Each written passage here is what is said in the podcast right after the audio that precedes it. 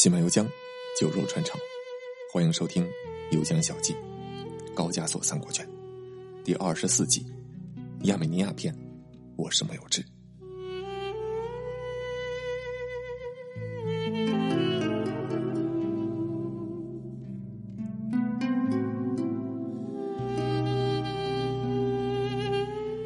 今天这期节目既涉及格鲁吉亚，也涉及亚美尼亚。与亚美尼亚的关系恐怕还要更多一些，所以我将这期节目归入亚美尼亚篇。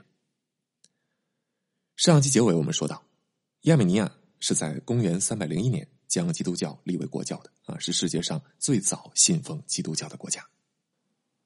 格鲁吉亚东部的伊比利亚王国，则在公元三百二十七年把基督教立为国教。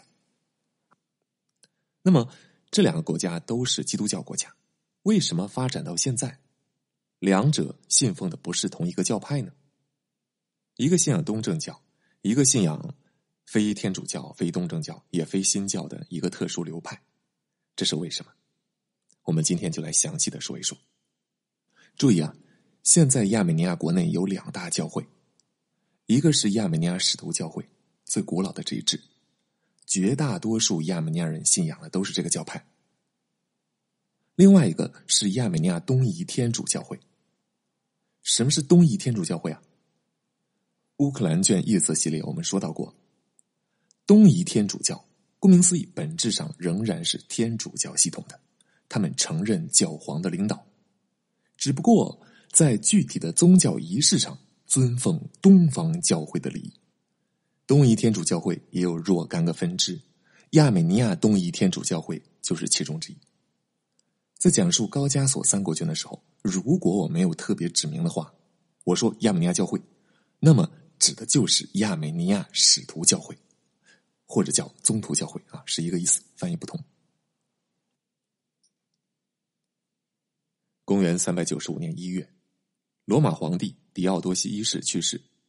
他去世之前，把俩儿子叫到跟前，他说：“咱们公平点啊，罗马帝国呢，你哥俩。”一人分一半哥哥呢做东罗马的皇帝，都城就是君士坦丁堡；弟弟做西罗马的皇帝，都城罗马。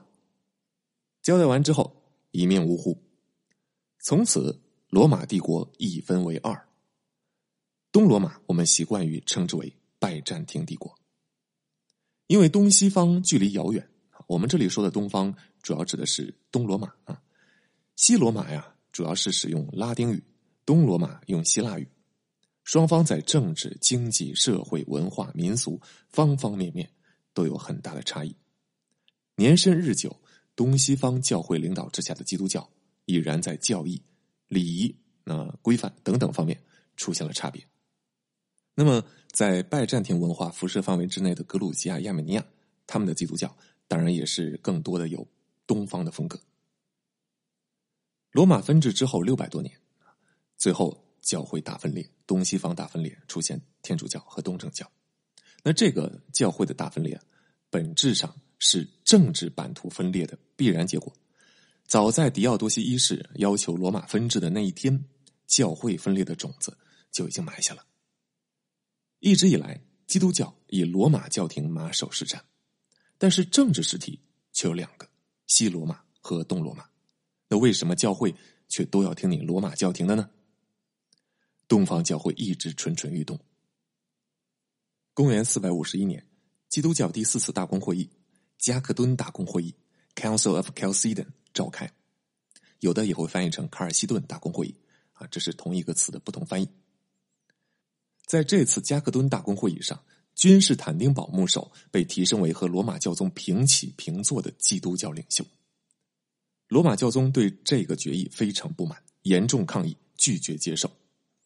那大家记住，这个加克敦大公会议很重要，也是在这次大会上，基督教确立了基督拥有神人二性，二性存在于同一位格的规范啊。我们后面会讲到。加克敦会议之后二十五年，西罗马被蛮族给灭了，罗马教廷跻身的政治实体已经消灭了，空留精神信仰。而东罗马，也就是拜占庭帝国啊，继续挺过了一千年。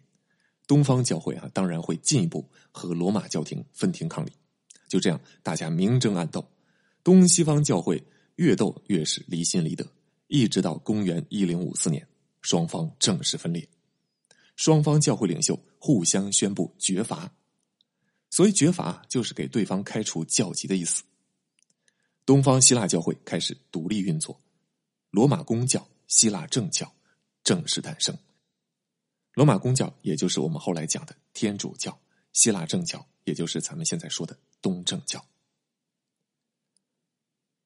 其中本来就在拜占庭文化辐射范围之内的基督教国家，基本上继续承继了东正教的传统，继续追随君士坦丁堡的宗教领袖啊，格鲁吉亚就是其中之一。又过了几百年，一四五三年，拜占庭帝国被奥斯曼帝国给灭掉了，君士坦丁堡的宗教领袖也成为了无根浮萍，东正教的实质领导中心转移到了俄罗斯，那这就导致现在天主教和东正教管理体系存在着重大的差异。简单来讲，天主教只有一位最高领导，梵蒂冈的那位啊，或者叫教皇，或者叫教宗，帕帕。全世界天主教接受教宗的领导当然个别地方除外，比如说中国，我们政府是绝对不会允许外国势力借由宗教势力插手国内事务的。那东正教不一样，东正教有十五个自主教会，理论上来讲，十五个自主教会大家平起平坐，谁也不能管谁啊。这些自主教会里面就包括格鲁吉亚正教会，从法理上讲。它是和俄罗斯正教会、君士坦丁普什牧首区啊等等其他自主教会平起平坐的。不过，这十五个自主教会共同尊奉一位领导为名誉主席，也就是君士坦丁堡的普世牧首。这位普世牧首啊，大致上享受着类似于天主教教皇的荣耀，而实际上他却不能直接插手管理其他的自主教会。天主教这个老大，教皇是真正的老大，而东正教这个老大普世牧首啊，只是一个名誉上的老大。这种身份和权力上的不匹配啊，当然就容易导致一系列纷争。比如说，二零一八年发生那件事儿啊，君士坦丁堡普世牧首啊，呃，伊斯坦布尔这个普世牧首同意乌克兰正教会成为自主教会，俄罗斯大牧首就很气愤啊，你没有这个权利啊，他认为你没有权利插手，因为。乌克兰正教会啊，属于自治教会层级，它是挂名在俄罗斯正教会之下的。你凭什么来管？要管也是我俄罗斯正教会来管。那我们刚才不讲了吗？东正教十五个正教会，大家是平级的。你君士坦丁这个普世牧首，不过是大家给你一个名号，尊称你而已，你没有权利来插手。你又不是罗马教皇。这个事儿当时引起了不小的纷争。说完天主教、东正教，顺带说说新教。新教就更分权了，别说名誉领导，别说实质领导了，名誉领导也没有啊，就是各玩各的，谁都能扯张旗做虎皮，因为没有纳入统一的宗教体系，没人管，因此新教里面特别容易出邪教。美国、韩国就是那以新教为幌子的邪教特别多。好，说回到刚才这个话题，因为天主教、东正教分裂了嘛，啊，大家分道扬镳。两家的宗教节日时间也出现了差异。大家原来都是用凯撒定下的儒略历啊，但是，一五八二年，罗马教皇格里高利批准执行一个新的历法啊，后世我们称之为格里高利历，也就是咱们现在用的纪念方式。咱们现在用的就是格里高利历。东正教就想了，我干嘛要使用你天主教的历法？你们教皇批的，管不着我们啊，我们要依旧使用儒略历。所以你就会发现。东正教的节日和天主教之间差了十来天，那实际上是历法的差别导致的。天主教的圣诞节是十二月二十五号，而东正教是一月七号。比如说你在俄罗斯旅行，在格鲁吉亚旅行啊，你看一下哈，那当地的圣诞节就是一月七号啊。当然，实际庆祝是从一月六号开始啊，平安夜嘛。好了，那这个时候你再看一看格鲁吉亚隔壁亚美尼亚呢，它也是一月七号吗？不是，亚美尼亚的圣诞节是一月六号，这是为什么呢？是因为他们把平安夜这天定为圣诞节了吗？错，亚美尼亚不属于东正教，他们虽然在主流基督教派别之外，但是他们认可了天主教的格里高利历，所以亚美尼亚的宗教节日是按照格里高利历来计算的，也就是咱们现在使用的历法。哎，那如果这样的话，不应该是十二月二十五号吗？怎么会是一月六号呢？那是因为基督教里还有一个节日叫主显节，主的显现啊。到欧洲美术馆参观的时候啊，大家经常会看到一个绘画题材叫“三王来朝”或者叫“三博士来朝”或者叫“博士朝圣”啊，等等等等啊，不同的翻译版本。总而言之啊，嗯，这个事件就是说，在耶稣降生之后十多天啊，东方的三位智者，可能是占星术家吧，就是夜望天空，看到某个星特别亮啊，就知道这个耶稣降临人世了，于是携带礼物前来伯利恒朝拜。向婴儿耶稣献上黄金、乳香和没药。千万不要以为这个事件就像小国派一个使者去啊一个大的王国给皇帝纳贡那么简单，他不是三个人来送礼物这么简单。如果没有他们仨，那就意味着耶稣不过是一个普通的人类的婴儿。他们三个人的朝拜是在揭开耶稣身份和地位的象征。所以，西方绘画里才如此不厌其倦的去画这个主题。三博士来朝是象征着耶稣神的身份，他神性为世人所知，所以这一天被称为主显日啊，也就是后来的主显节。这个节日的庆祝远远要比圣诞节更古老。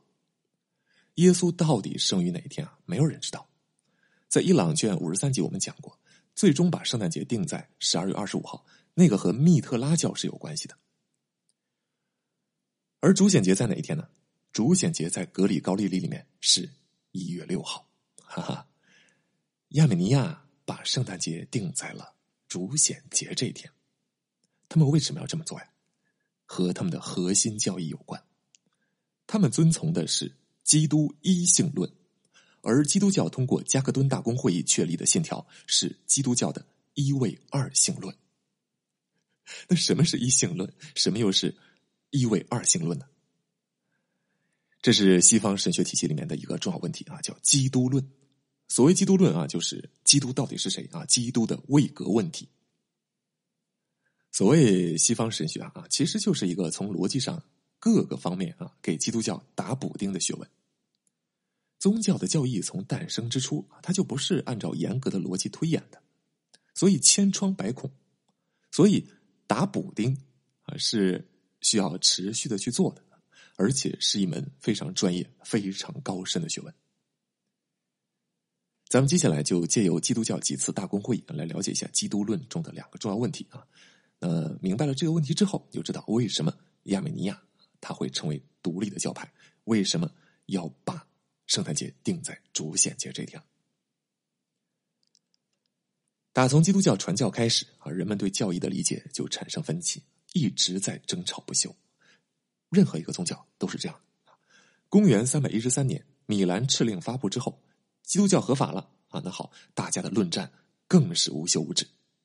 那这一阶段大家吵得最凶的问题是：圣父和圣子是什么关系？上帝和耶稣是什么关系？我们看《圣经新约》里面啊，对耶稣的称呼五花八门啊，有的说他是圣子，又有的时候称呼他主，有的时候称呼他真神啊，说他万主之主。哎，那就有点奇怪了，他到底是圣子还是圣父啊？他到底是人还是上帝？上帝和耶稣到底是什么关系？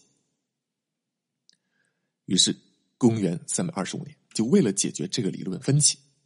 基督教世界们的主教啊，主教们聚在一起，召开了基督教第一次代表大会。基督教称之为大公会议。那这第一次会议是在土耳其的尼西亚召开的。尼西亚这个地方在今天伊斯坦布尔东南方九十公里之外的地方。这次会议史称第一次尼西亚大公会议。会议在君士坦丁大帝施加压力之下通过了决议。通过决议的内容是：圣父与圣子同治。这是后来三位一体理论的前身。什么意思呢？啊，是说耶稣他有至少两个位格啊，一个位格是圣父，一个位格是圣子。那圣父是神，圣子也是神，但是圣父不是圣子。凡是不认同这个标准的，一律被认定为基督教的异端。大公会形成的决议，就是入教的时候你会见到的信经。尼西亚大公会形成的结论啊，称之为尼西亚信经啊，或者叫尼西亚信条。但是啊，君士坦丁大帝去世之后，这个事情还没吵完，继位的皇帝他又不支持尼西亚信经，于是基督教世界继续争吵，圣父圣子的问题仍然没有形成最终共识。等到狄奥多西一世继位之后啊，就是那个导致罗马分治的皇帝，他主持召开了第二次大公会议啊，那是公元三百八十一年，第一次君士坦丁堡大公会议召开，重申尼西亚信经，并且进一步加入了圣灵的内容，认为圣灵、圣父、圣子三者同治啊，正式确立了基督教的三位一体学说，一直沿用到现在。你现在到各个国家去看那个教堂，经常常见的一种教堂的名字叫圣三一教堂。那个三一指的就是三位一体。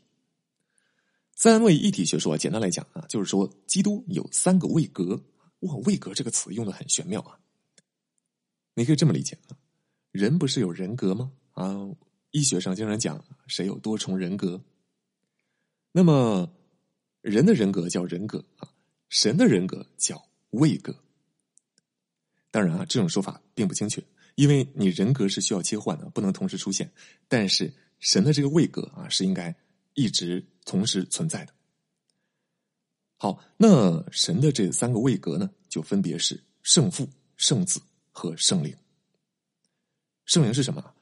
玛利亚是圣灵感孕而生耶稣的啊，圣灵是无处不在的东西。基督教说啊，你看到教堂啊，心中涌起了奇妙的喜悦啊。这也是圣灵在起作用啊！圣灵也是一种比较玄妙的概念。三位一体的核心理论三条：第一，只有一个上帝，一位神啊，是一体的啊。基督教是严格的一神论，就是说刚才说的这三个位格都在一个体之内。第二条，圣父是神，圣子是神，圣灵也是神啊，就是圣父、圣子、圣灵这三个位格都是上帝。第三。圣父不是圣子，圣子不是圣灵，圣灵不是圣父，这三者之间是不融合、不混淆的啊，既不相同也不混淆。那这个就叫做三位一体。基督教的理论啊，当你觉得很难懂的时候，你只要明白一个道理，它是为了打补丁而强行做的一个规定，这样就容易接受多了。好了，三位一体的问题解决完之后。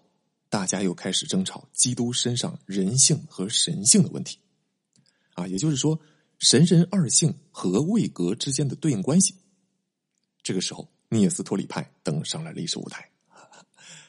很巧啊，伊朗卷里面咱们也讲过啊，这个所谓聂斯托里派就是后来传到中国的景教，《长安十二时辰》里面那个波斯小哥啊，就是景教教徒。聂斯托里派啊，主张二性二位说，他将基督的人性和神性分开来看啊，人性有一个位格，神性有一个位格，并且基于此而提出不能将玛利亚称为上帝之母。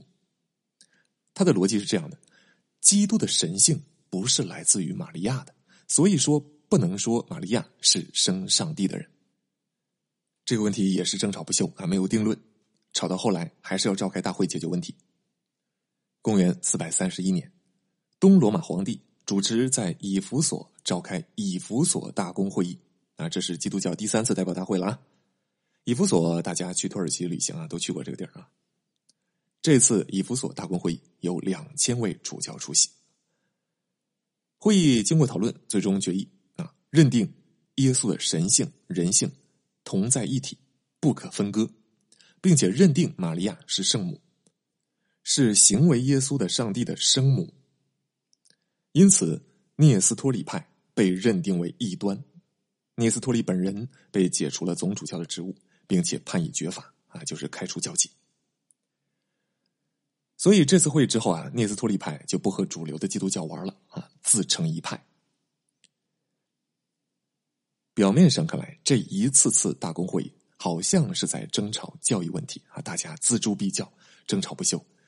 实际上背后啊，都是教会内部激烈的权力斗争。最后确立的理论啊，其实是权力获胜的一方的理论，并不是真的在学术上最后拿到了真理的一方。所以，就像我们读的历史啊，是胜利者书写的历史一样，现在信徒们信奉的基督教教义，那也是历史上教会中权力斗争中胜利者书写的教义。这里面是没有真理的。以弗所大公会议结束之后，其他人继续争论，否定掉了二性二位说之后，啊，又冒出一个一性论的说法，认为基督虽然有神性和人性。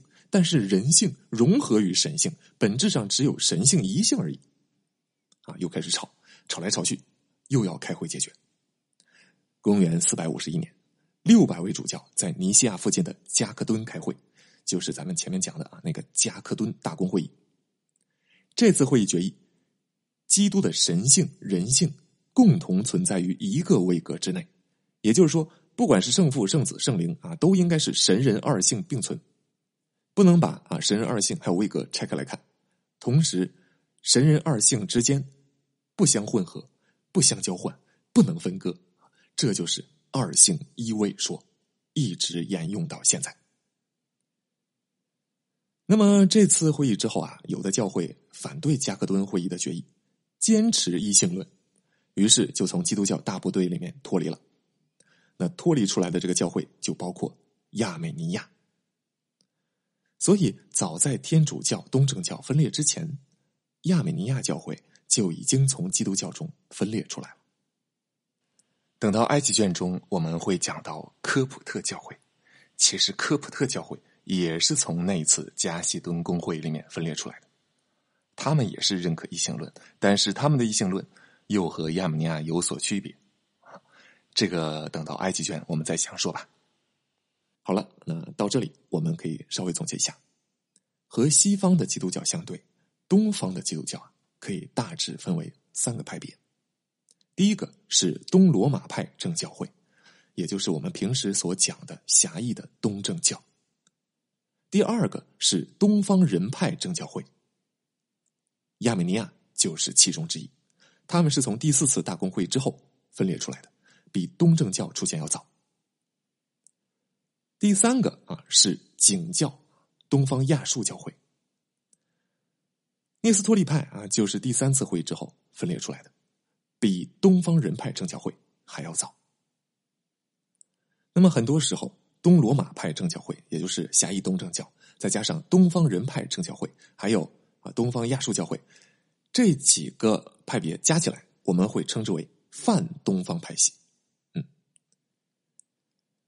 那么，从前面的讲述中，我们可以知道，亚美尼亚教会和啊天主教也好，东正教也好，他们还有新教，他们共同认可的大公会议决议一共有三次啊，它是第四次脱离出来的。而天主教和东正教啊共同承认的大公会议决议一共有七次，那之后就分裂了。现在回过头来再看，你应该知道为什么亚美尼亚。要将圣诞节定在主显日了吧？因为主显日才是揭示耶稣神性一面的那一天呢。而亚美尼亚教会他们的一性论着重点就在于这里：人性融入了神性，揭示神性的这一天更重要。而玛利亚生下耶稣的那一天，更重要的是强调他的人性。故事说到这里还没有算完。到了亚美尼亚参观教堂，你会发现，教堂的基本形制和格鲁加教堂差不多，都是灰蒙蒙的，充满了年代感，朴素、简单，规模也不算太大，都有一个圆柱形的鼓座，再加上一个圆锥的穹顶，外观看上去像一个硕大的铅笔头。受拜占庭建筑影响，也都是希腊十字结构。虽然亚美尼亚使徒教会很早就单独开山立派了，但毕竟他们曾经和拜占庭比邻而居，还是受到拜占庭潜移默化的影响，都属于东方的教会。可是，当你走进教堂之后，就会发现，亚美尼亚使徒教会和格鲁吉亚东正教还是有很多不同的。比如说，教堂里边没有圣杖。主教的冠冕服饰都有天主教样式的风格。还有我们刚才说到的，他们居然使用天主教的格里高利历。为什么亚美尼亚使徒教会会有这么多拉丁化的特征呢？和十字军东征有关。明天我们会具体讲到亚美尼亚历史上的流亡政权——奇里乞亚亚美尼亚，详细来讲述十字军东征期间，奇里乞亚亚美尼亚是怎么成为十字军的重要盟友的。后来，十字军家族一度还做了奇里乞亚亚美尼亚的国王。谈谈这段历史是如何影响到亚美尼亚使徒教会的，这种影响又如何导致了奇里乞亚亚美尼亚的内乱和灭亡？这部分内容即将成为我们以后讲十字军东征的一个重要铺垫。这部分内容也和埃及卷有关。今天先说到这里，明天同一时间再见，晚安。